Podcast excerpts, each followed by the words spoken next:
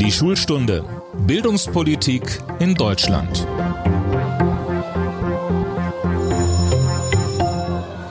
Hallo zu unserem Podcast Die Schulstunde. Ich bin Tobias Peter und ich arbeite im Berliner Büro des Redaktionsnetzwerks Deutschland. Es ist unsere vierte Podcast-Folge und gleich in der vierten Folge haben wir erstmals eine Präsidentin zu Gast. In diesem Sinn herzlich willkommen, die Präsidentin der Kultusministerkonferenz. Hallo, Stefanie Hubich. Hallo, Herr Peter. Frau Hubich, Sie sind, waren KMK-Präsidentin, also Präsidentin der Kultusministerkonferenz im Jahr 2020, sind es also auch noch einige Tage.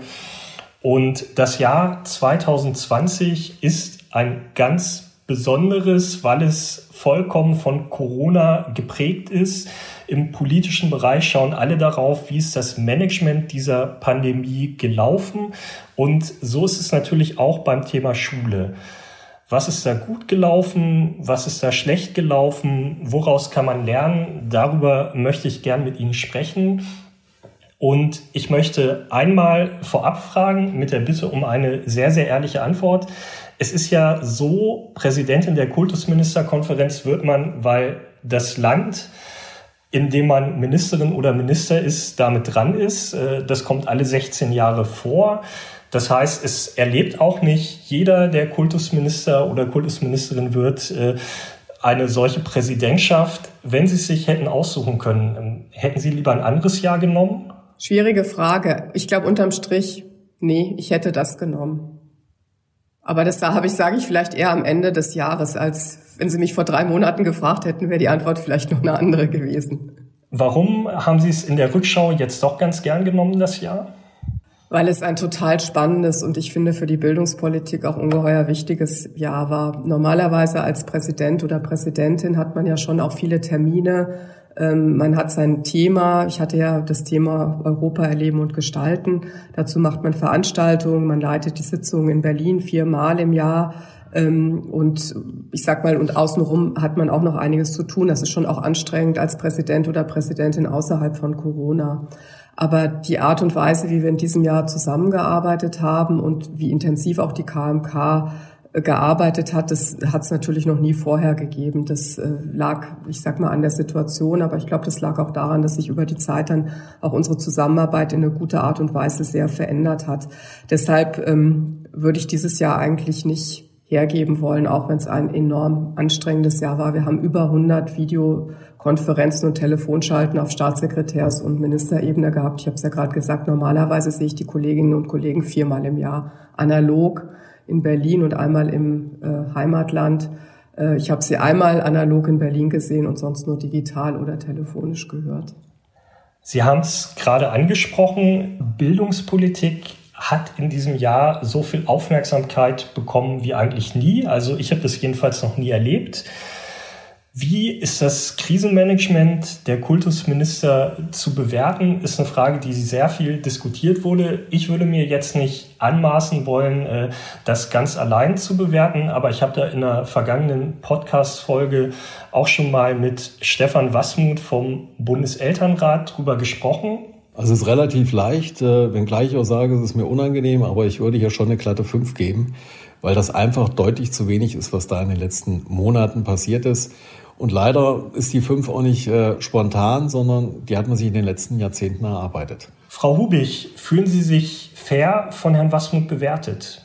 Naja, ich finde, es ist immer einfacher, andere Leute zu kritisieren, ähm, als, äh, ich sag mal, die Situation insgesamt zu sehen. Und ich glaube, die Situation, wie sie in dieser Pandemie war, in dieser Krise war, äh, die haben wir alle noch nicht erlebt in unserem ganzen Leben. Das sind, ich glaube, für die Nachkriegszeit mit die größte Herausforderung, vor der wir auch als Gesellschaft insgesamt gestanden haben.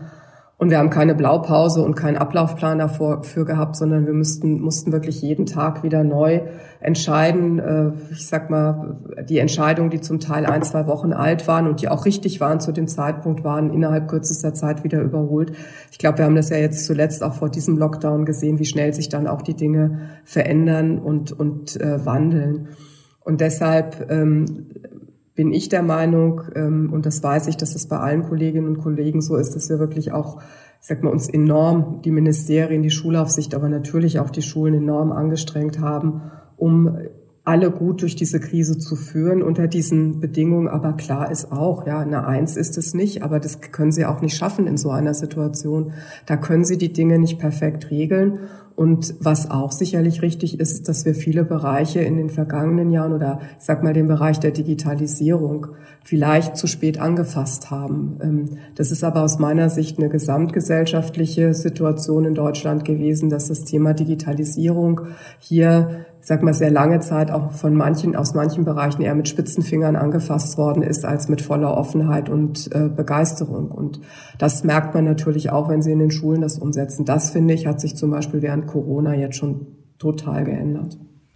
Wenn Sie sagen, eine Eins war es nicht, was war es dann? Eine Zwei, eine Zwei minus, eine Vier? Herr Peter, ich benote uns nicht und ich benote auch nicht andere. Ich finde, diese Noten ähm, sind so verkürzt und werden der Situation und so einer komplexen Situation über mittlerweile äh, neun Monaten nicht gerecht. Ich kenne auch eine Menge Schüler, die sagen, so eine einfache Mathe-Note wird meiner komplexen Situation mit dem Fach Mathematik nicht gerecht. Ich meine, würden Sie da dann auch was ändern? Also ich glaube, Herr Peter, Sie wollen nicht eine Matheaufgabe mit neun oder zehn Monaten äh, Pandemie-Management äh, vergleichen. Das glaube ich nicht. Ich glaube, da gibt es gewisse Unterschiede. Aber ich glaube schon, dass Sie ein Gefühl dafür haben, ob Sie sagen, Sie haben es gut gemacht oder weniger gut. Ich würde sagen, unter den, unter den Umständen, die, die wir hatten, unter den Rahmenbedingungen, unter dem extremen Druck, unter den wirklich, äh, auf, unter dieser riesigen ähm, thematischen ähm, Vielfalt, die wir bewältigen müssen, mussten, ähm, haben wir das schon alle äh, gut gemacht. Und wenn Sie auf andere Länder gucken, sehen Sie auch, dass wir da uns wirklich gut mit einreihen. Aber Sie haben ja eben nicht nur das Thema Digitalisierung gehabt, bei denen wir als Länder ja auch nur ein Teil der Player sind. Da brauchen Sie ja auch die Kommunen, die Schulträger vor Ort. Ähm, da brauchen Sie die Infrastruktur, die vor Ort entsprechend äh, vorgesehen ist. Das heißt, da können wir als Bildungsministerin und Bildungsminister überhaupt gar keinen Einfluss nehmen.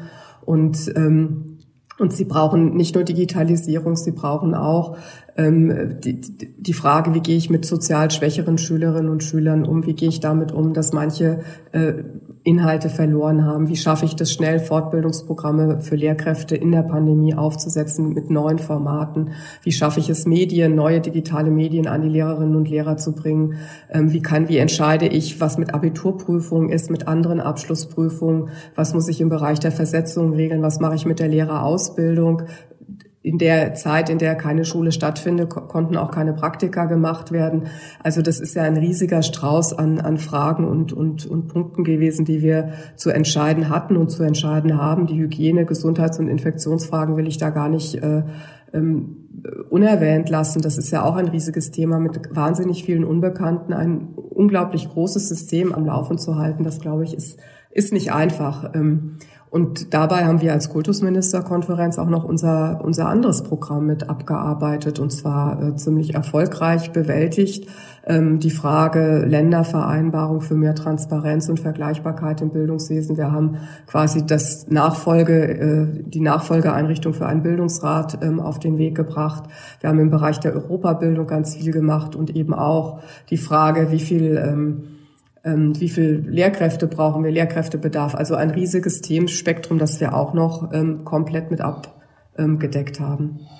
Jetzt wollen wir natürlich trotzdem schauen. Also Sie haben recht, es gibt äh, dann immer sehr, sehr viele Themen, dass wir gewissermaßen nicht alles auf einmal äh, betrachten, sondern ein bisschen getrennt, damit wir das besser verfolgen können. Wir haben das Thema Digitalisierung angesprochen auch, dass es da Defizite in der Vergangenheit gab, die jetzt natürlich nicht jeder aktuelle Minister nur zu verantworten hat, sondern die sich eben sehr, sehr lange ziehen. Es gibt für mein Gefühl aber auch einen sehr konkreten Punkt äh, im Verlauf des Jahres. Also wenn wir ans Frühjahr denken oder vielleicht auch noch ein bisschen näher uns denken an die Zeit vor den Sommerferien. Ich habe mich immer gefragt, Warum treten eigentlich nicht die 16 Kultusministerinnen und Kultusminister gemeinsam an die Öffentlichkeit und sagen, das ist eine wahnsinnig schwierige Situation für alle und wir würden die Lehrer an dieser Stelle bitten, dass man Fortbildung im digitalen Unterrichten in den Sommerferien macht. Nur ein paar Tage, man würde sagen, wir als Minister und äh, Ministerinnen strengen uns an, dass wir diese Fortbildung tatsächlich zustande bringen. Wir erwarten dann aber auch, dass ihr das macht. Und ich habe mich immer gefragt, warum haben Sie das eigentlich nicht getan? Äh, hatten Sie Angst, dass die Lehrer nicht mitziehen würden? Nee, die Angst haben wir nicht, weil wir zum Beispiel in Rheinland-Pfalz gesehen haben, dass sich ganz viele Lehrerinnen und Lehrer über die Sommerferien fortgebildet haben. Wir haben das Angebot da erheblich erweitert und auch mit neuen Formaten ähm, aufgestellt. Wir haben was gemacht, das hieß Frühstücksfernsehen, das ganz stark angenommen worden ist. Und da haben wir gesehen, dass die Lehrerinnen und Lehrer ähm, das auch genutzt haben und sich auch fortgebildet haben, das auch richtig nachgefragt und eingefordert haben. Aber ich glaube, Sie müssen auch eins sehen, die Lehrerinnen und Lehrer jetzt in dieser ganzen Pandemie haben, finde ich, Unglaubliches geleistet. Ähm, und das war schon vor den Sommerferien so. Die haben sich innerhalb kürzester Zeit umgestellt. Wir haben am 13.3. gab es die, 12.3. abends gab es die Entscheidung, dass die Schulen zumachen. Das war der Donnerstag. Am Montag waren die Schulen zu oder spätestens am Mittwoch. Und die Lehrerinnen und Lehrer haben sich dann von einem Tag auf den anderen auf eine Situation eingestellt, wie wir sie noch nie vorher hatten, nämlich äh, Fernunterricht ähm, für alle Schülerinnen und Schüler. Und, und das hat unglaubliche ähm, Ressourcen ähm, auch gefordert in diesen Monaten März, April, Mai, Juni, Juli bis in den August dann hinein. Und da glaube ich, war der Weg, wie wir ihn gewählt haben, dass wir gesagt haben, wir machen großes Angebot, auch ein niederschwelliges Angebot, ähm, war der, jedenfalls wenn ich die Zahlen bei uns in Rheinland-Pfalz ansehe, der richtige.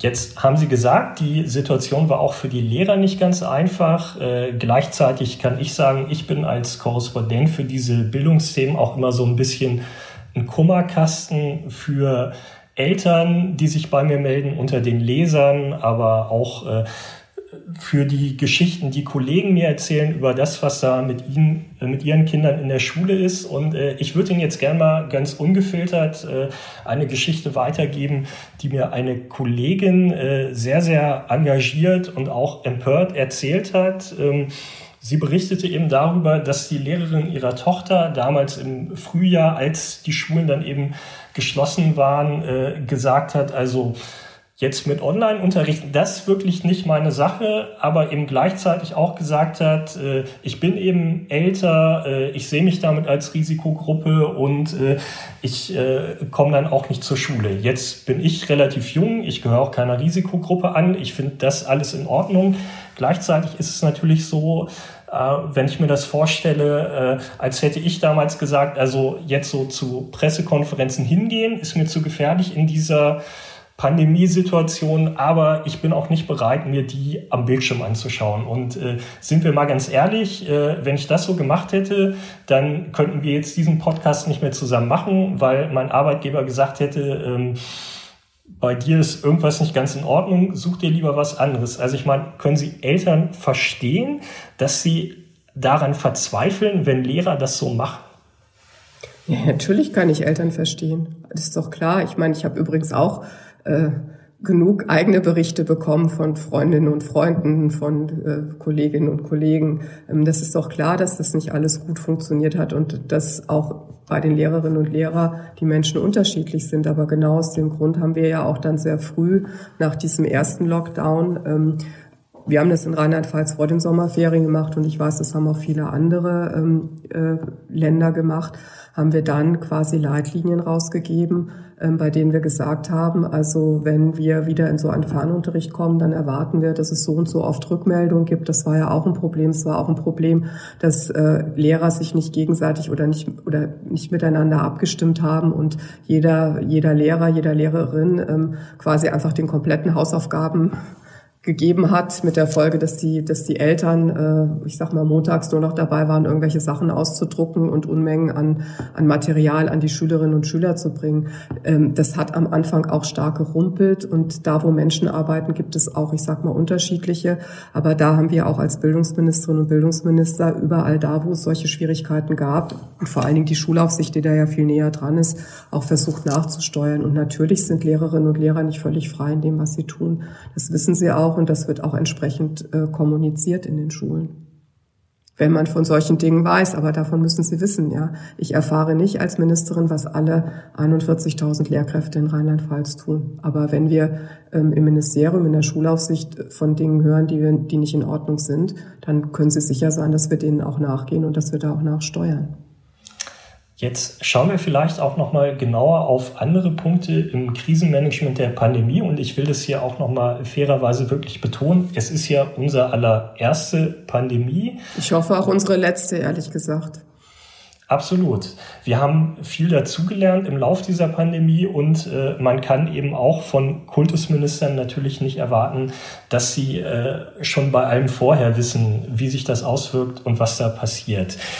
Wenn wir uns das vor Augen halten, was würden Sie sagen, ab wann hatten Sie als Kultusministerinnen und Kultusminister einen gut durchdachten Langzeitplan oder kann man den am Ende bis heute gar nicht haben, weil man auf Sicht fahren muss und sich die Situation einfach jeden Tag verändert? Das sind, glaube ich, zwei unterschiedliche Dinge und zwei unterschiedliche Ebenen, die Sie ansprechen, Herr Peter. Das eine ist die Frage Langzeitplan. Den hatten wir relativ früh schon als Stufenplan, ähm, auch als Leitlinien sozusagen, wer welche Jahrgänge ähm, brauchen mehr Präsenzunterricht, ähm, welche Jahrgänge ähm, können sozusagen eher in, in einen Fernunterricht gehen. Den haben wir schon gefasst, als wir die Schulen schrittweise wieder geöffnet haben. Da haben wir diese Prinzipien niedergelegt. Wir haben ganz viele Beschlüsse schon sehr früh getroffen, die bis heute durchwirken. Zum Beispiel, dass Schülerinnen und Schüler keine Nachteile haben sollen mit Blick auf ähm, Abitur, später Studium. Wir haben jetzt erst wieder in der, in der KMK letzte Woche äh, einen dieser Beschlüsse verlängert, weil wir wollen, dass ähm, diejenigen, die jetzt Abi machen, dann auch sofort danach im Anschluss studieren können. Also da, da haben wir von Anfang an, ich sag mal, Grundprinzipien festgelegt. Aber was konkret in einer Situation greift, das hängt natürlich ganz maßgeblich von den Infektionszahlen ab. Wir haben im Herbst, das haben Sie ja gesehen, sehr für den Präsenzunterricht gekämpft, ähm, wirklich auch gekämpft und haben da auch viel, viel Rückenwind bekommen, aber auch viel Gegenwind bekommen. Aber, ähm, aber die Frage, wie, wie kann und wie lange kann Präsenzunterricht stattfinden, in welchem Umfang, mit welchen Schülerinnen und Schülern, unter welchen Bedingungen, die muss man immer anhand einer konkreten Situation entscheiden. Jetzt äh, ist es ja tatsächlich auch so, dass man, wie gesagt, dazugelernt hat und dass man hinterher immer klüger ist. Trotzdem einmal gefragt, ähm, haben Sie als Kultusminister zu spät verstanden, dass Masken auch im Unterricht äh, sehr, sehr hilfreich sein könnten? Nein, das haben wir nicht zu spät verstanden. Das haben wir alle gewusst und ähm, und ähm, die die Situation vor Ort hat sich nur auch mit Blick auf die Infektionssituation unterschiedlich dargestellt. Wir haben zum Beispiel in Rheinland-Pfalz direkt nach dem Beschluss der Ministerpräsidenten im November dann auch die Maskenpflicht ab der fünften Klasse eingeführt. Bei uns wurde dann also wird an allen weiterführenden Schulen die Masken getragen. Wir haben das jetzt für die Zeit äh, des Lockdowns auch für die Grundschulen angeordnet. Ähm, die Masken halte ich für eine der wirksamsten und äh, besten Möglichkeiten, um, um Infektionsübertragung zu verhindern. Deshalb sind sie aus meiner Sicht auch wichtig in den Schulen. Ich weiß, dass es nicht einfach ist, eine Maske zu tragen, den ganzen Tag vor allen Dingen, auch damit zu reden, damit zu unterrichten, damit Prüfungen zu schreiben. Aber sie sind das A und O ähm, neben den anderen Hygienemaßnahmen. Das ist ja ein quasi ein Multibarrierensystem. So habe ich das gelernt von unserem Hygieniker hier von der Universitätsmedizin, bei denen sie verschiedene Elemente brauchen und die Masken sind das eine.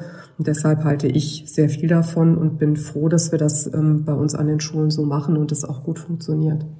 Aber ist der November nicht doch ein relativ später Punkt in der Pandemie, wo man das dann gemacht hat?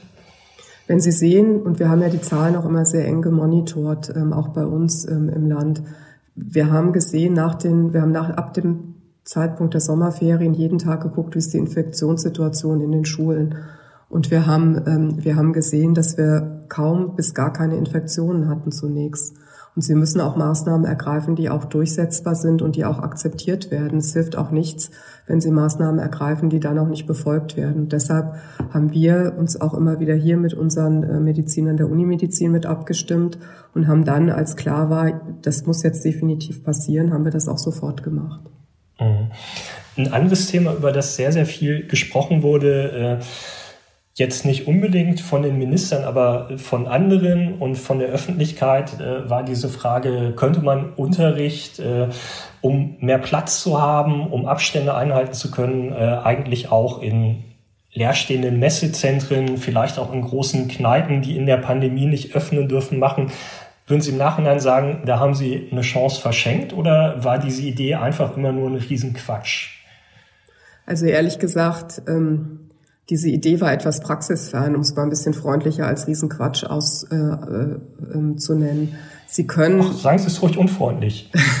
ich weiß, das denke ich mir. Nein, die, die, Sie können nicht, also auf so eine Idee sind wir auch selber schon gekommen. Viele Ideen, die äh, als glorreich irgendwie uns präsentiert worden sind, waren welche, die wir schon lange durchdacht und auch verworfen hatten. Und dazu gehörte auch diese Idee, ich kann jetzt mal sagen, Grundschüler in Kneipen zu setzen und sie da zu unterrichten. Ähm, wenn Sie eine weiterführende Schule haben, dann haben Sie eine Klasse und die Klasse hat nicht einen Lehrer oder eine Lehrerin, sondern die hat äh, in der ersten Stunde Deutsch und in der zweiten und dritten Stunde Mathe und in der vierten Stunde irgendwas anderes mit immer einer anderen Lehrkraft.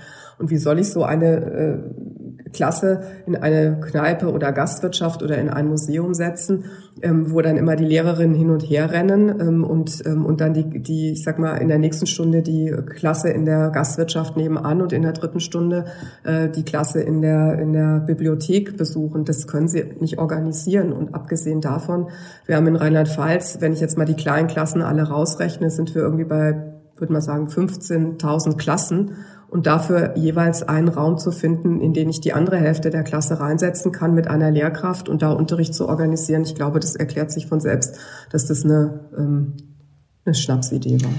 Ganz, ganz großes Thema auch wenn man mal ins Internet schaut, ähm, äh, auf Twitter haben in der Zeit, als die Schulen jetzt noch geöffnet waren, Lehrer auch immer mal so Temperaturprotokolle ihres Tages äh, veröffentlicht. Also es muss ja in der Pandemie sehr viel gelüftet werden, um darauf aufmerksam zu machen, dass es eben doch wahnsinnig kalt geworden ist in den Klassenzimmern. Äh, ist es jetzt so, dass Sie sagen, Sie ähm, verstehen, dass das ein großes Problem ist oder sagen Sie letztendlich, wir mussten es eben machen, um den Präsenzunterricht aufrecht zu erhalten und im Grunde äh, muss ich da von den Lehrern erwarten, dass sie sich da ein bisschen erwachsen verhalten und dann halt eben damit umgehen, weil es einfach nicht anders ging.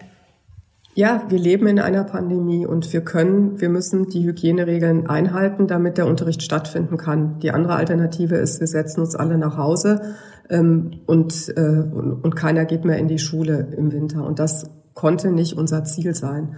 Und deshalb haben wir klare Lüftungsregeln gehabt und die war, haben wir uns nicht ausgedacht, um irgendjemand zu quälen, sondern diese Lüftungsregeln sind einfach die, die uns das Umweltbundesamt und auch alle Experten gegeben haben, und es ist klar, natürlich wird es kälter. Wir machen das übrigens hier bei uns im Ministerium auch. Ich lüfte hier auch in meinem Raum alle, wenn ich mit Menschen hier drin bin, äh, regelmäßig alle 20 Minuten, fünf Minuten. Ja, da wird es kälter und da wird es auch kalt. Das weiß ich auch.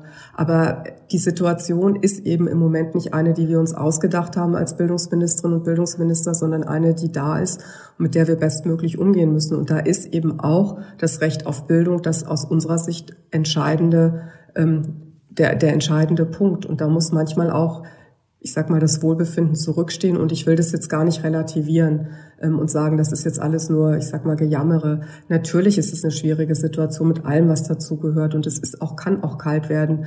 Aber man muss Stoßlüften und dann wird es auch wieder wärmer in diesen Klassenzimmern und man muss mit der Situation möglichst gut umgehen und auch, ich sehe auch, dass viele sehr gelassen und sehr konstruktiv und vernünftig mit der Situation umgehen. Es kommen auch wieder bessere Zeiten, aber im Moment leben wir mitten in dieser Pandemie und müssen gucken, dass wir nicht am Ende aus reinem Infektionsschutz unsere Schülerinnen und Schüler verlieren und denen nicht das geben, was sie eben nicht permanent nachholen können, nämlich ihre Bildung. Wären Entlüftungsanlagen eine Lösung gewesen? Also hätte man da frühzeitig viel kaufen müssen oder äh, stimmt das am Ende nicht, äh, dass man damit das Problem lösen kann? Ich will jetzt hier nicht wieder den Expertenstreit aufmachen, aber wir haben vom Umweltbundesamt immer eine klare Linie äh, gezeigt bekommen. Das Umweltbundesamt ist eine Bundesbehörde, an deren, ich sag mal, fach, fachlicher äh, Expertise ich nichts nichts äh, sozusagen auszusetzen habe oder an deren fachlicher Expertise ich nicht zweifle. Und die haben ganz klar gesagt, Lüftungsgeräte machen, mobile Lüftungsgeräte machen nur dann Sinn, wenn man nicht Stoßlüften kann und wenn man ähm, die Gebäude oder den Raum braucht und wenn man zusätzlich immer noch einen Teil Frischluftzufuhr hat. Also die funktionieren nicht mit unverbrauchter Luft, ähm, äh, mit verbrauchter Luft, Entschuldigung, sondern sie brauchen auch immer ähm, frische Luft und das haben auch andere bestätigt. Also es gibt auch andere Meinungen, das wissen wir auch. Aber, ähm, aber das Umweltbundesamt hat uns da den Weg gewiesen und deshalb muss das eben auch so sein. Ich kann auch nicht ein Lüftungsgerät reinsetzen, wenn mir andere sagen, ähm, das hat eine hohe Gefahr, ähm, dass es da möglicherweise zu einer stärkeren Virenverteilung kommt, ähm, als wenn man frisch mit frischer Luft lüftet. Ich habe in diesen Monaten mit sehr, sehr vielen Eltern gesprochen und äh, da auch ein sehr gegensätzliches Bild erhalten. Also es äh, gibt eben die, die sagen, haltet die Schulen offen. Ich habe ja auch ein Betreuungsproblem. Meine Kinder sollen hier vernünftige Bildung bekommen und das funktioniert zu Hause alles nicht so gut. Und ich habe gleichzeitig auch mit Eltern gesprochen, die gesagt haben, das geht alles gar nicht mehr. Erlaubt endlich, dass die Kinder nach Hause gehen. Äh, ich habe riesig Angst, dass meine Kinder sich auf diesem engen Raum schlicht anstecken. Und ich frage mich da tatsächlich, haben Sie sich zwischen diesen unterschiedlichen Elternwünschen in den vergangenen Monaten äh, einfach zerrissen gefühlt? Nein, das ist ja eine Situation, die man im Bildungsbereich ohnehin kennt. Sie haben ja nicht nur die Eltern, die unterschiedliche Auffassungen über Dinge haben, sondern Sie haben natürlich auch noch die Lehrerinnen und Lehrer als Player, auch die Schülerinnen und Schüler, die auch noch mal einen anderen Blick und eine andere Perspektive auf die Dinge haben. Und unsere Aufgabe war und ist es, ähm, diese verschiedenen, ich sag mal, Interessen ähm, zu bewerten und dann vor allen Dingen insgesamt darauf zu gucken, dass man sachgerechte Entscheidungen trifft. Und dazu gehört aus meiner Sicht erstmal das Recht auf Bildung, das am besten im Präsenzunterricht verwirklicht werden kann, aber natürlich auch der Infektions- und der Gesundheitsschutz. Und das muss man ähm, miteinander in Einklang bringen. Ich glaube, den Weg des maximalsten, der maximalsten Sicherheit zu gehen, das wäre der falsche Weg gewesen, weil da wären die Kinder und die Jugendlichen auf der Strecke geblieben. Wir sehen das ja jetzt schon, dass Jugendliche wirklich auch das Gefühl haben, dass sie ein Stück ihrer Jugend verlieren, auch wenn es ähm, aus unserer Sicht als Erwachsene nur ein überschaubarer Zeitraum ist. Aber Zerrissen, nein, würde ich nicht sagen, aber es ist keine einfache Aufgabe, weil wir natürlich wollen, dass alle, ich sag mal, in der Situation, dass es eine Situation ist, die für alle die bestmögliche ist. Und das können sie nicht herstellen, weil die Interessen einfach zu unterschiedlich sind und zu widerstreiten. Ich würde ganz gerne noch ein bisschen über die Perspektive fürs kommende Jahr sprechen. Äh, jetzt sind Sie da, wenn man so will, vom äh, Job der Präsidentin der Kultusministerkonferenz ähm, ja, befreit äh, gleichzeitig natürlich auch diese spannende Aufgabe äh, los, aber sie sitzen ja weiter mit am Tisch und äh, die Eltern fragen sich natürlich und auch die Schüler und Lehrer, wie geht es weiter ab dem 10. Januar. Also gibt es da schon eine feste Idee oder müssen Sie da einfach sagen, wir müssen jetzt eben auch abwarten, wie sich die Infektionszahlen entwickeln und dann entscheiden wir äh, ja Anfang Januar? Natürlich können wir nicht heute entscheiden, was in vier Wochen ist, ähm, weil wir nicht wissen, wie jetzt dieser Lockdown sich auswirkt. Wir hatten uns ja alle vom ersten Lockdown, von dem leichten Lockdown auch deutlich bessere Zahlen erhofft. Die, die wir nicht erreicht haben können. Aber wir haben, das habe ich ja vorhin schon gesagt, natürlich einen Plan oder ein System, ein, ein, ein Stufenplan, bei dem wir sagen, das sind die verschiedenen Elemente und Instrumente, die wir haben, Fernunterricht, äh, Wechselunterricht, Präsenzunterricht, ähm, ältere, jüngere Abschlussklassen, nicht Abschlussklassen mit zusätzlichen Schutzmaßnahmen, ähm, Klassenteilung, Masken und so weiter und so fort. Ähm, die, den wir dann eben auch entsprechend in Gang setzen können. Am 5. Januar treffen sich die äh, die Ministerpräsidentin und Ministerpräsidenten mit der Bundeskanzlerin. Wir als Kultusministerkonferenz werden vorher nochmal beraten, einfach ähm, wie die Situation in den Ländern ist und uns auch wieder abstimmen. Da hat die neue Präsidentin Britta Ernst ähm, die eine, finde ich, sehr kluge und sehr gute Präsidentin werden wird, davon bin ich überzeugt, ähm, schon das entsprechende in die Wege geleitet und ähm, dann werden wir ähm, gemeinsam wieder möglich oder wir werden versuchen wieder möglichst viel Gemeinsamkeit herzustellen bei ganz großen Unterschieden auch in den in den Ländern. Wir in Rheinland-Pfalz haben äh, noch eine Woche länger entschieden. Wir haben, ich habe gesagt, die ersten beiden Wochen sind Fernunterricht, weil ich einfach den Schulen Planungssicherheit geben wollte, ähm, damit sie wissen, die ersten beiden Wochen verlaufen gleich und ähm, erst danach ähm, tritt dann sozusagen die nächste Stufe in Gang. Das wird maßgeblich auch von den Lockerungen abhängen, die möglich sind, hoffentlich möglich sind. Sie haben vorhin selbst auch das Thema Prüfungen und Zensuren angesprochen. Gibt es da ein Plan, der jetzt auch wirklich über das ganze Schuljahr trägt? Ich meine, was ist zum Beispiel, wenn wichtige Prüfungen nicht in Präsenz stattfinden können? Oder viele Lehrer sagen ja auch, äh, wenn die Schüler eben weniger im Klassenraum sind, gibt es einfach auch viel, viel weniger Gelegenheiten, die äh, einzelnen Elemente für die Zensuren zusammenzubekommen. Also wir haben jetzt dieses Jahr bis, ich sag mal, bis kurz vor Weihnachten ja eigentlich im Präsenzunterricht, weitestgehend im Präsenzunterricht verbracht. Natürlich mit Ausnahmen da, wo Quarantäne war oder, ähm, oder wo Schulen in Hotspots waren und man in Wechselunterricht gegangen ist. Aber im Großen und Ganzen hat das meiste, haben die meisten Schulen im Präsenzunterricht gehabt, so dass wir jetzt auch letzte Woche bei der Kultusministerkonferenz gesagt haben, die Prüfungsordnung und, und die, die Verordnung, die Richtlinien, die wir haben für die Prüfung, geben uns alle einen gewissen Spielraum, der ermöglicht, diese besondere Situation zu berücksichtigen. Wenn das weitere Schuljahr sich aber anders entwickelt, wenn wir doch möglicherweise längeren Lockdown hätten, dann werden wir auch gemeinsam uns abstimmen, um eben zu gucken, was muss ersetzt werden, was kann ersetzt werden. Wir haben das alles fürs letzte Schuljahr schon in Rheinland-Pfalz geregelt gehabt, ähm, weil wir da die Situation ja auch hatten. Und diese Regelung kann man ähm, wieder aufleben lassen und muss sie gegebenenfalls nochmal auf die neue Situation anpassen. Aber das kann man sehr schnell und sehr einfach tun. Eine Frage, die äh, vielen Schülerinnen und Schülern, die vielleicht zuhören, auf den Nägeln brennt, äh, gilt auch in diesem Jahr wieder, niemand soll wegen Corona sitzen bleiben. Das ist eine gute und eine wichtige Frage. Ähm, und die werden wir auch in der Kultusministerkonferenz nochmal zu klären haben, angesichts dieses Schuljahrs, das ja auch nochmal ein anderes war als im letzten Schuljahr. Ähm, ich habe äh, im letzten Jahr immer bei uns gesagt, ähm, wir geben diese Freiheit auch vor, voranzurücken, weil wir gesagt haben, wir wollen keine Nachteile für die Schülerinnen und Schüler aus der Corona-Pandemie. Die Frage ist für mich schon ein bisschen, ich habe aber auch immer empfohlen, sprecht, sprecht oder sprechen Sie mit Ihren Lehrer, Ihrer Lehrerin, um zu entscheiden, ob es nicht vielleicht doch die, ich sag mal, die vorteilhaftere Entscheidung ist, nochmal eine Runde in derselben Jahrgangsstufe zu drehen, ähm, um dann eben einfach gut, auch gut, gut vorbereitet vorzurücken. Das werden wir in der Kultusministerkonferenz nochmal besprechen, wie wir damit umgehen. Aber das heißt, Sie wissen noch nicht genau, wie es ausgeht. Wir im Land, in Rheinland-Pfalz, wir machen uns da gerade die Gedanken darüber, wie wir das einschätzen. Ähm, wir sind jetzt kurz vorm Halbjahr und wir haben noch ein halbes Jahr äh, Schule vor uns. Ähm, und wir sehen ja auch, dass das nächste halbe Jahr, ich sag mal, nicht einfacher wird. Und wir beraten das im Moment intern und ähm, entscheiden das dann auch. Ich würde jetzt ganz gern noch eine kleine Schnellfragerunde machen. Das ist auch etwas, was sich in unserem Podcast bewährt hat, um den Podcast-Gast noch ein bisschen besser kennenzulernen. Es geht also darum, eine Frage nur in einem oder zwei Worten zu beantworten oder vielleicht in einem oder zwei Sätzen. Hängt natürlich ein bisschen von der Frage ab. Ähm, Frau Hubig, Virologen haben ja eine ganz, ganz andere Bekanntheit erreicht in diesem Jahr. Ähm, sind Sie Team Christian Drosten oder Team Hendrik Streeck? Ich bin da, ich, ich gucke mir, guck mir und höre mir alles an.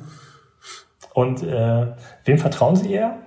Ich vertraue denen, ähm, bei denen ich davon ausgehe, dass sie Expertise haben. Ich vertraue beiden, ich höre mir beide an. Ich lege mich nicht fest in dem Fall. Dann habe ich noch eine Frage, bei der ich äh, gespannt bin, ob Sie sich festlegen.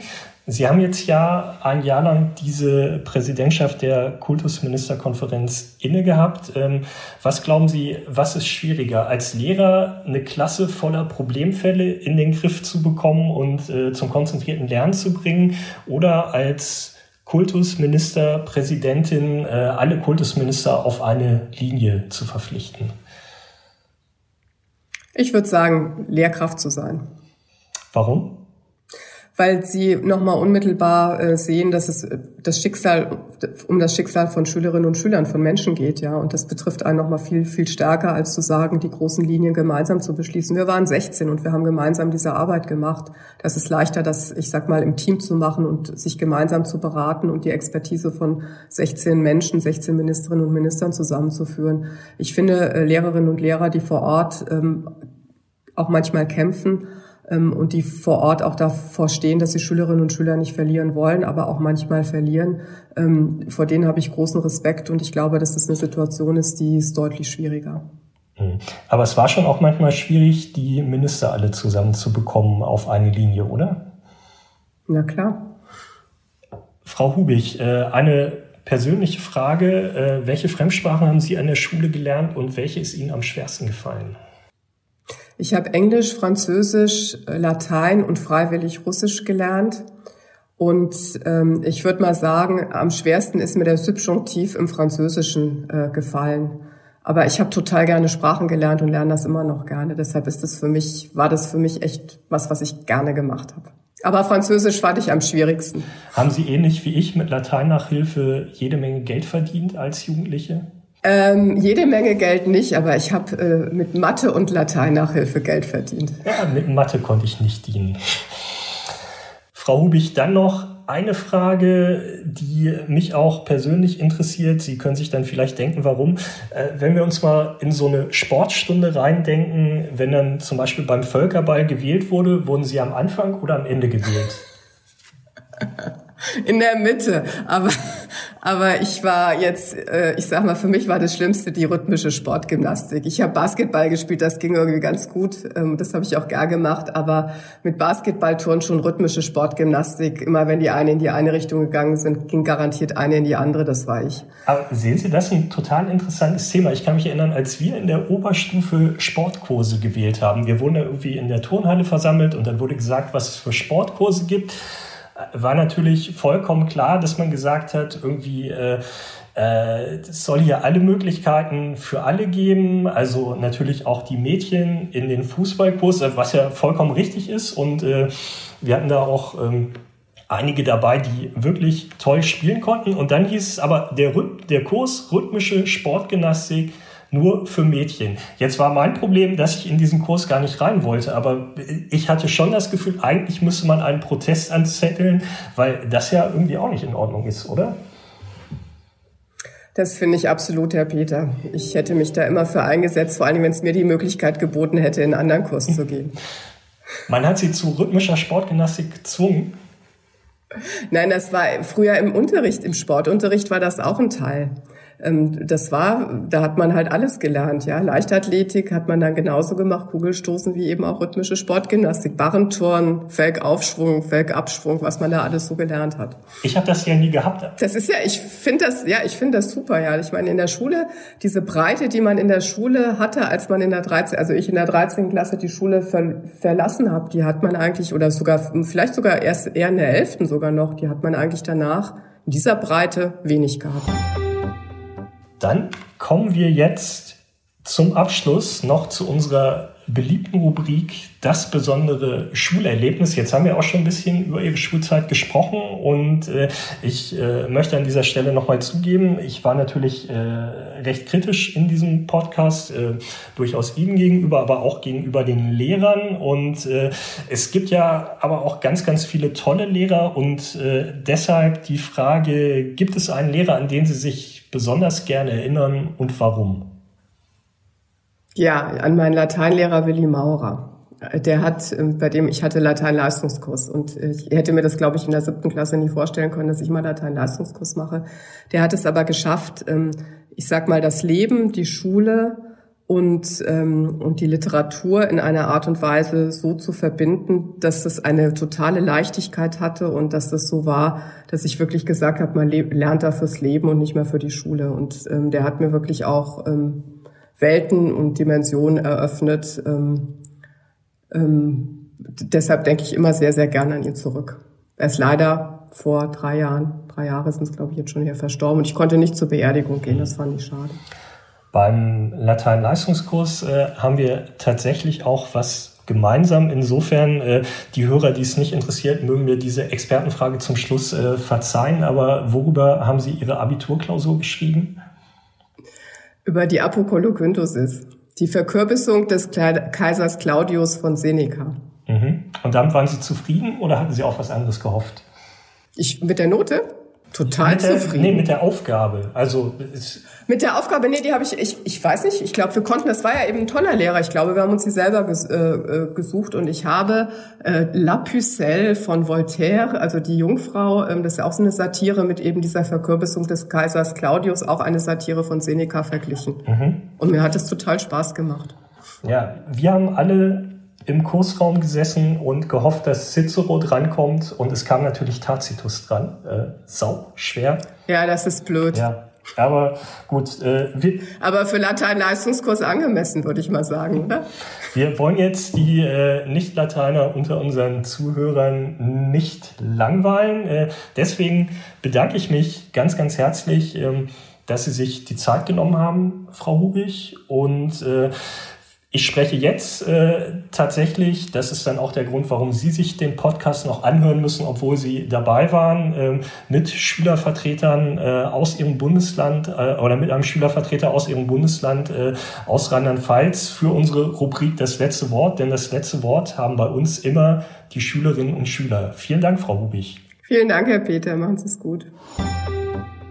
In unserem Podcast haben immer die Schülerinnen und Schüler das letzte Wort und deshalb bin ich jetzt verbunden mit Erik Grabowski, Zehntklässler, 15 Jahre alt und Vorstandsmitglied der Landesschülerinnenvertretung in Rheinland-Pfalz. Hallo Erik. Hallo Tobias. Erik, du gehst in die zehnte Klasse. Ich habe gehört, die meisten anderen bei euch im Vorstand der Landesschülerinnenvertretung sind jetzt schon im Abi-Stress und jetzt musst du die ganzen Interviews machen, oder wie ist das? Na, also ich bin ja sowieso der Pressesprecher der Landesschülerinnenvertretung. Da gehen die ganzen Anfragen dann sowieso schon an mich und meinen Partner im Pressereferat. Aber die anderen im Vorstand äh, pfeifen gerade trotzdem während des vielen Lernens ganz schön auf dem letzten Loch, oder? Das stimmt, ja. Also der Abi-Stress, der macht vielen schon zu schaffen. Jetzt befinden wir uns ja in einem ganz besonderen Schuljahr, in dem Schuljahr, das von der Corona-Pandemie geprägt ist. Ich habe äh, eben mit eurer Kultusministerin, äh, Frau Hubig, gesprochen, die ja in diesem Jahr auch Präsidentin der Kultusministerkonferenz war. Fühlt ihr euch gut aufgehoben bei Frau Hubig in der Pandemie? Also es ist schwierig. Ein Großteil von Schülerinnen und Schülern sagt, ja, äh, da hätte echt viel mehr passieren müssen in der Corona-Pandemie. Und andere sagen natürlich, äh, ja, also es ist okay, was passiert ist. Und gibt dann natürlich auch noch weitere andere, die sagen, ja, super, was die Frau Hubig gemacht hat. Aber ich muss ganz ehrlich sagen, ich gehöre zu denen, die sagen, ja, Frau Hubig, Sie hätten vielleicht ein bisschen mehr auf uns Schülerinnen und Schüler hören können und vielleicht auch mehr für diese handeln können. Also auch für die Lehrerinnen und Lehrer und Eltern. Und was hätte das geheißen, wenn sie mehr auf euch gehört hätte, mehr für euch gehandelt hätte?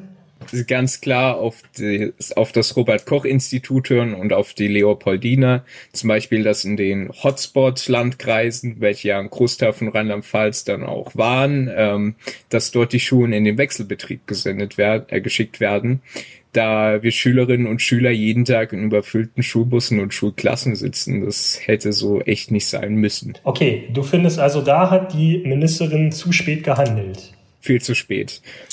Wenn man, wenn man es ganz hart sagen will, dann hat sie es sogar vielleicht ignoriert. Ich habe Frau Hubig vorhin gefragt, welche Note sie eigentlich sich selbst und den anderen Kultusministern in der Bewältigung im Management dieser Corona-Pandemie geben würde. Sie hat sich da so ein bisschen rausgemogelt, hat keine genannt. Also sie hat schon gesagt, eine Eins sei es nicht gewesen. Ich glaube aber, ganz so schlecht äh, fand sie das eigene Krisenmanagement auch nicht. Insofern äh, jetzt für dich die Chance. Welche Note würdest du geben? Es ist schwierig zu sagen. Ich meine, in der Schule, da darf ich auch keine halben Dinge abgeben. Von daher würde ich eher sagen, eine 5, wenn nicht sogar eine 5 plus. Also eine 5 plus, weil es jetzt auch nicht so ist, dass die Minister gar nichts gemacht haben. Ja, weil ich meine, sie haben etwas getan, wenn es auch jetzt eher zum Ende hin war. Ich meine, dafür, dafür bekommen sie ja das Plus, damit sie das, was sie jetzt getan haben, das ist wirklich ein Plus. Tja, ich bin nicht sicher, ob Frau Hubig sich über das Plus zumindest äh, bei der 5 freuen kann. Aber trotzdem äh, ist das natürlich auch das gute Recht der Schüler, das so zu sehen. Jetzt ist die Frage, wie geht das weiter auch mit Prüfungen, mit dem Abitur. Es ist ja gar nicht sicher, ob alles in Präsenz stattfinden kann. Bei denen, die jetzt Abitur machen, ist es ja auch so, dass sie Unterrichtszeit verloren haben im vergangenen Frühjahr. Muss das jetzt nicht alles berücksichtigt werden?